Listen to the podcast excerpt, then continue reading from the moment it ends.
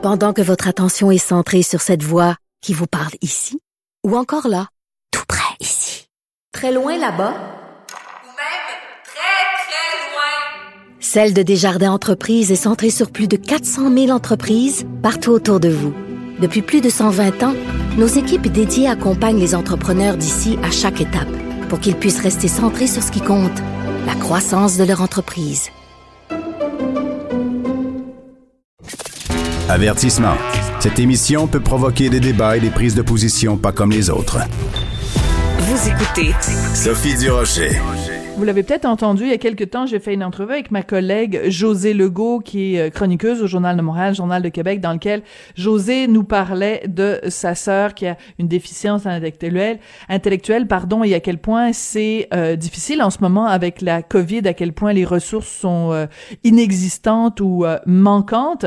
Ben, après que j'ai fait cette entrevue-là avec José, j'ai reçu plusieurs témoignages de gens qui vivent, en effet, qui sont proches aidants ou parents euh, de personnes autistes ou de personnes déficientes intellectuelles qui euh, ont énormément de problèmes à se faire entendre en ce temps de COVID et qui disent, ben, ces personnes-là sont des personnes abandonnées. Et parmi les lettres que j'ai reçues, j'ai reçu une lettre de Louise Turcotte. Elle m'écrit en, en signant mère et curatrice privée. Elle est au bout de la ligne, Madame Turcotte, bonjour. Oui, bonjour. Madame Turcotte, votre lettre m'a beaucoup euh, touchée, votre courriel m'a beaucoup touchée. Euh, vous nous racontez l'histoire de votre fils qui a 37 ans, qui est sourd et qui est autiste. Ça ressemble quoi à, à quoi votre quotidien depuis mars 2020, Madame Turcotte? Ben moi, c'est ça. Depuis mars 2020, c'est ça mon quotidien. Quand j'ai su que, que Sylvain ne pourrait plus sortir euh, de sa résidence, ben moi, j'ai fait des actions. J'ai, je me suis beaucoup battue. J'ai obtenu des, des choses. Euh, je suis pas la pire des parents là qui, qui a perdu tous ses services, mais j'en ai perdu beaucoup. Mais en même temps, euh, c'est ça, euh, c'est qu'on n'avait pas le droit de sortir nos enfants pour un tour d'auto. on avait le droit d'aller marcher avec eux dehors, près de la résidence. On n'avait pas le droit à aucune sortie chez eux, dans leur propre famille, alors qu'on on fait attention nous aussi. Fait que c'est ça. Moi, j'ai je me suis battue à coups de plainte. je pense que j'ai fait quatre plaintes, comme ça aux plaintes. J'ai j'ai obtenu deux dérogations. Fait que moi, Sylvain, il peut sortir chez moi. Euh, alors que plein de parents qui m'appellent, qui sont découragés, qui ont peur de dénoncer, de d'argumenter, puis de, de se battre, de peur de faire de représailles. Fait que hmm. chacun fait ça de façon isolée. Puis euh, faut vraiment miser sur le clinique, puis euh, vraiment débattre, puis même ça, on gagne pas nécessairement. Alors, on peut vous appeler Mère Courage, hein, parce que quand vous dites quatre plaintes, non, mais c'est vrai, Madame Turcotte, parce que je sais que vous vous enverrez peut-être pas nécessairement des fleurs à vous-même, mais laissez-moi le faire. Moi, je considère que vous êtes une Mère Courage, parce que il faut comprendre le déchirement dès, la, dès le départ que ça représente pour euh, quelqu'un qui est, qui est parent comme vous, de dire, ben mon enfant, euh, je, je dois le, le placer dans une ressource intermédiaire. Donc, en ce moment, enfin depuis plusieurs années même, votre fils Sylvain, il est dans une RI, donc ressources intermédiaires, et c'est une autre famille que la vôtre qui prend soin de lui. Mais la contrepartie de ça, c'est régulièrement, vous pouvez avoir des activités avec lui, vous lui démontrer votre tendresse, lui démontrer que vous êtes là pour lui. Et le drame, si je comprends bien, c'est que maintenant, vous ne pouvez plus ou vous pouvez moins lui dire que vous êtes là pour lui. Ben moi, je peux encore un peu, ben, parce que j'ai le droit de sortir, parce que j'ai une dérogation. C'est ça que je veux euh, un peu apporter. J'ai une dérogation du CIUS pour le sortir, euh, ma fin de semaine sur deux. Puis euh, c'est ça, de faire attention aux mesures sanitaires, de ne pas aller dans des lieux publics, rien. Mais moi, je suis une ex dans les exceptions. Moi, ce que je me faisais dire, c'est qu'il y a une poignée de parents qui ont réussi à avoir ça pour leur fils. Puis nos enfants, ils ne demandent pas grand-chose. Ils demandent un mm-hmm. tour d'auto, de venir à, la maison, euh, euh, de, de, de qu'on commande des repas au restaurant, de faire plaisir, juste des, petites choses de la vie euh, qui ne demandent pas beaucoup. Puis c'est pas eux qui sortent d'un bar, qui vont aller partout. Non. on peut, puis ils sont confinés plus que les autres, puis ils, ils, sont vraiment punis, oubliés, confinés. Ils ont traité les, les RI qui sont pas nécessairement des grosses résidence intermédiaire nécessairement. Des fois, ils ont 5, 6, 7 personnes, 8, 9, mais ils ont traité ça comme des CHSLD puis des RPA qui sont des fois des 2, 300. Fait que, ils les ont confinés euh, très, très sévèrement, alors que il aurait pu au moins les laisser aller dans leur famille, euh, ne serait-ce que quelques jours par semaine ou euh, ne serait-ce que pour montrer qu'ils sont encore là, puis ils comprennent pas la situation. Eux, euh, c'est quoi la pandémie, euh, c'est abstrait, c'est- ça veut rien dire pour eux. euh, ils comprennent pas, puis on les confine, puis plus que le monde triche, puis qu'ils vont dans les voyages et dans Hum, hum, hum. qui font des, des parties euh, à domicile, ben nous, ça rallonge notre temps de, de confinement pour nos, nos jeunes euh, autistes. Encore Il plus. y a Mhm. Il y a beaucoup de choses dans ce que vous nous avez dit. Euh, un Oui. petit peu plus tôt, vous avez parlé des parents parce que vous, vous avez fait des plaintes, vous en avez fait quatre, vous avez obtenu deux dérogations. Vous dites, c'est pas le cas de tous les parents. Il y a beaucoup de parents Non. qui hésitent parce qu'ils ont peur de représailles. Vous pouvez pas savoir, ça me donne des frissons dans le dos quand j'entends ça, Madame Turcotte, que des gens qui simplement veulent se battre pour donner des petits plaisirs à leurs enfants qui ont peur d'agir parce qu'ils ont peur de représailles. Coudon, c'est donc ben totalitaire dans ce dans ce Ben, domaine-là? C'est ça, mais le monde ils ont peur parce que c'est pas tous les parents qui. euh, beaucoup de parents se battent là euh, au front. Moi, je lis régulièrement des Facebook puis des, des associations puis euh, beaucoup de monde se battent, décrivent, dénoncent. Mais des fois, on ne sait pas à quelle porte frapper. Puis euh, il y a une technique aussi. Il faut aller vraiment passer par la bonne porte. Puis la porte pour les pour les plaintes euh, quand on n'est pas satisfait des services, c'est vraiment les, les la commissaire aux plaintes des CIE, c'est et après ça le protecteur du citoyen. Mais c'est important de de frapper aux bonnes portes. Puis moi, c'est pour ça que hier soir, encore hier soir, je recevais un appel d'un parent de Montréal. Elle me disait Vous n'avez pas peur, Madame Turcotte, vous n'avez pas peur de, de mettre ça dans les journaux? J'ai dit non, j'ai dit moi, j'ai pas peur parce que c'est une. Ils cultivent parce que c'est comme une. Ils cultivent la peur chez les. Ben, pas qu'ils la cultivent, mais les parents ont peur parce que leur enfant reste dans une aérie, donc ils sont pas avec eux tout le temps, donc ils peuvent pas tout savoir ce qui se passe dans les résidences. Puis moi, ce qui m'interpelle encore plus, c'est c'est qu'avant la pandémie, il y avait déjà un nombre réduit de personnel dans les RI. Des fois, c'est un pour neuf, pour dix, pour douze. en tout cas. Ouch. Puis avec les jeunes qui sont confinés à temps complet, euh, le ratio n'a pas changé. Ils sont encore un pour neuf, pour dix. Puis les jeunes, qu'est-ce qu'ils font?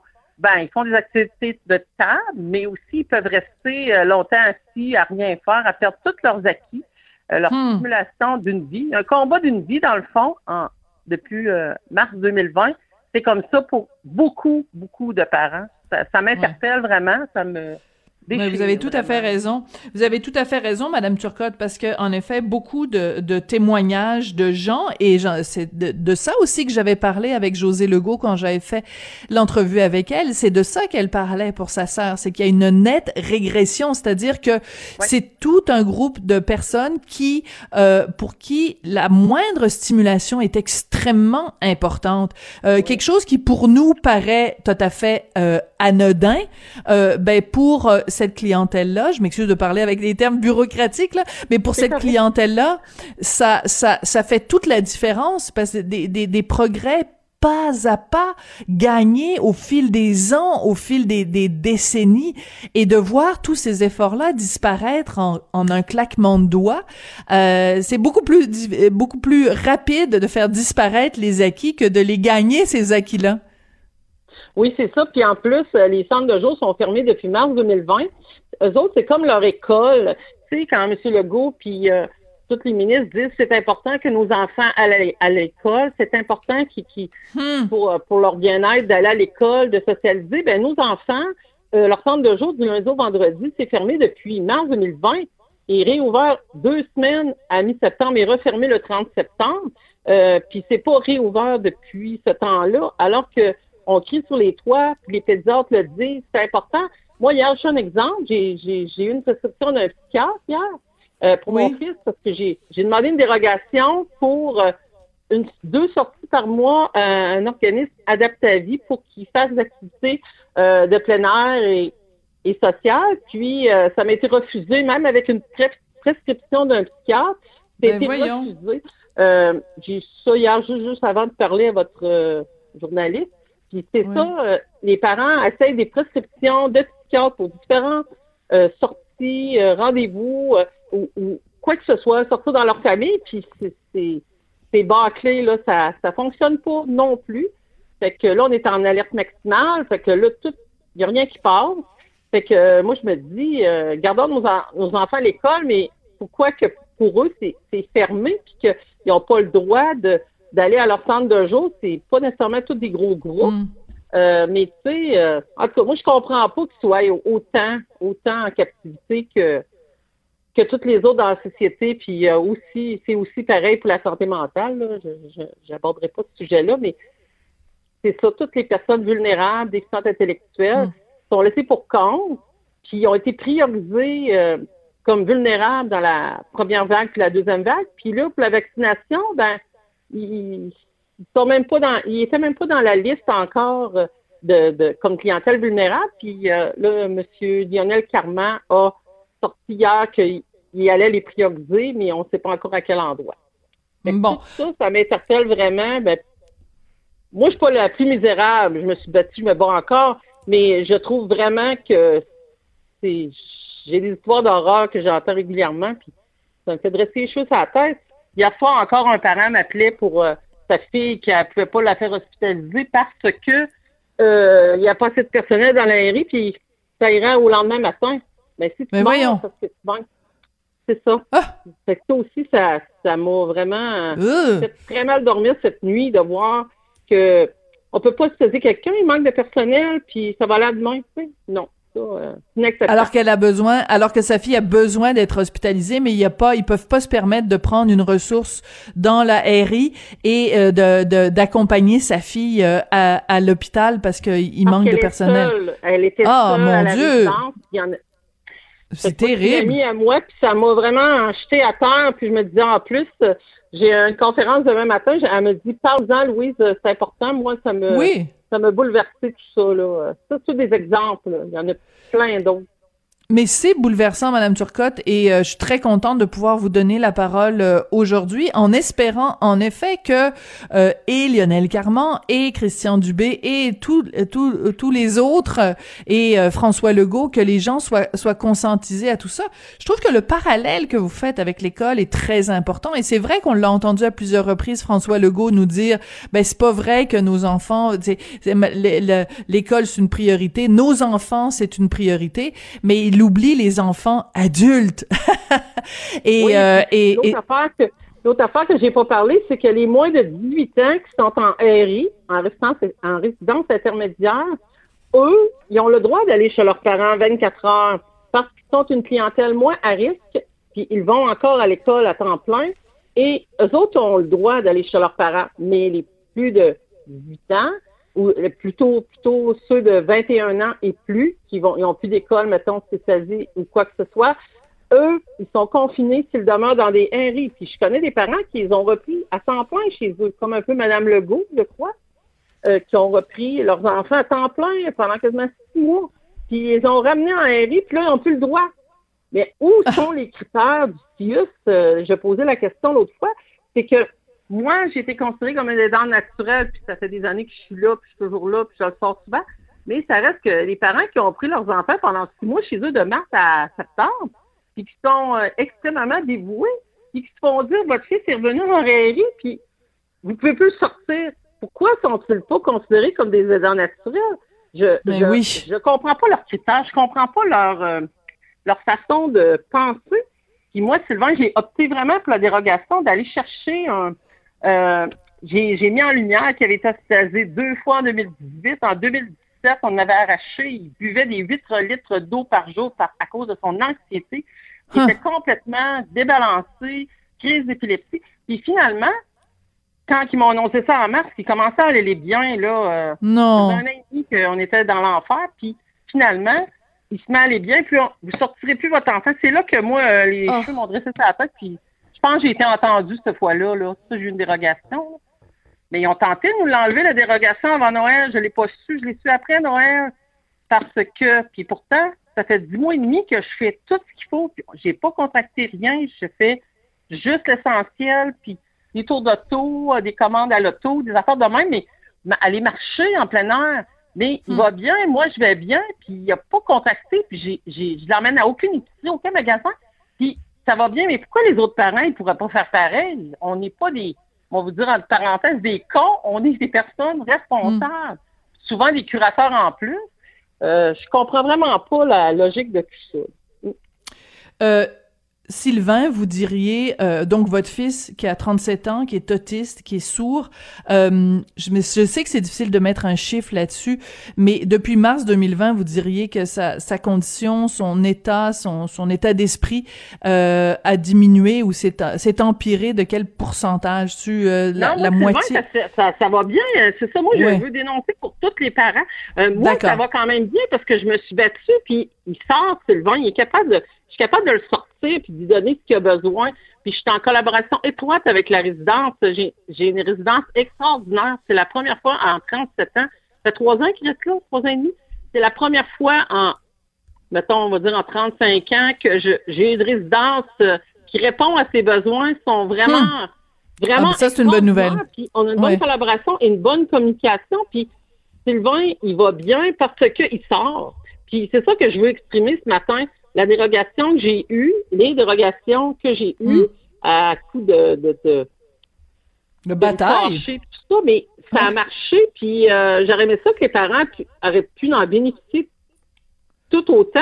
Mais moi, c'est là que ça me déchire parce que pourquoi ils sont pas capables de, de voir que les parents euh, ils Mm. sont capables de s'occuper de leurs enfants, puis tout ce qu'ils veulent, c'est les sortir chez eux, puis les amener, puis leur donner de la tendresse, puis de l'amour, comme on fait pour nos enfants qui sont normaux. Mais ça, ils n'ont pas droit. C'est important pour les autistes parce que le contact physique, le toucher, tout ça, c'est extrêmement important. Euh, c'est vital. Puis c'est ça, ça, ça me vire à l'envers. Mais je connais des parents qui leurs enfants sont soit hospitalisés, ils ont régressé, ils rient plus, sont comme en dépression, Mm. problème de comportement, euh, vraiment, ils tapent dans les murs, euh, toutes des Mm. choses qu'ils faisaient pas, là. J'en Je connais. faisais pas avant. parents. Madame Turcotte, euh, je vais euh, euh, croiser les doigts en espérant que votre cri du cœur, qui est extrêmement bien exprimé, qui est très touchant et qui est, qui est vraiment bouleversant, que votre cri du cœur, et on a très bien compris que vous le faites pas seulement pour vous, mais au contraire bien plus pour les autres euh, familles, Oui. euh, que votre cri du cœur va être entendu par les personnes en autorité et que la situation va pouvoir s'améliorer. Merci beaucoup. Puis euh, ben, je vous le redonne. Oui, avant. rapidement, ra- très rapidement, oui. Oui, c'est ça. Mon but, c'est pas de taper sur qui que ce soit, c'est que ça s'améliore et qu'on fasse avancer les choses. C'est tout. Absolument. Je pense qu'on avait bien bien saisi Louise Turcotte. Donc vous êtes euh, une ex-infirmière en santé mentale. Vous êtes surtout la maman de Sylvain, 37 ans, sourd et autiste, et vous vous battez au nom de tous les parents et les proches aidants qui vivent euh, des moments vraiment difficiles depuis mars 2020, surtout face à une incompréhension de la bureaucratie en place. Merci beaucoup, Madame Turcotte.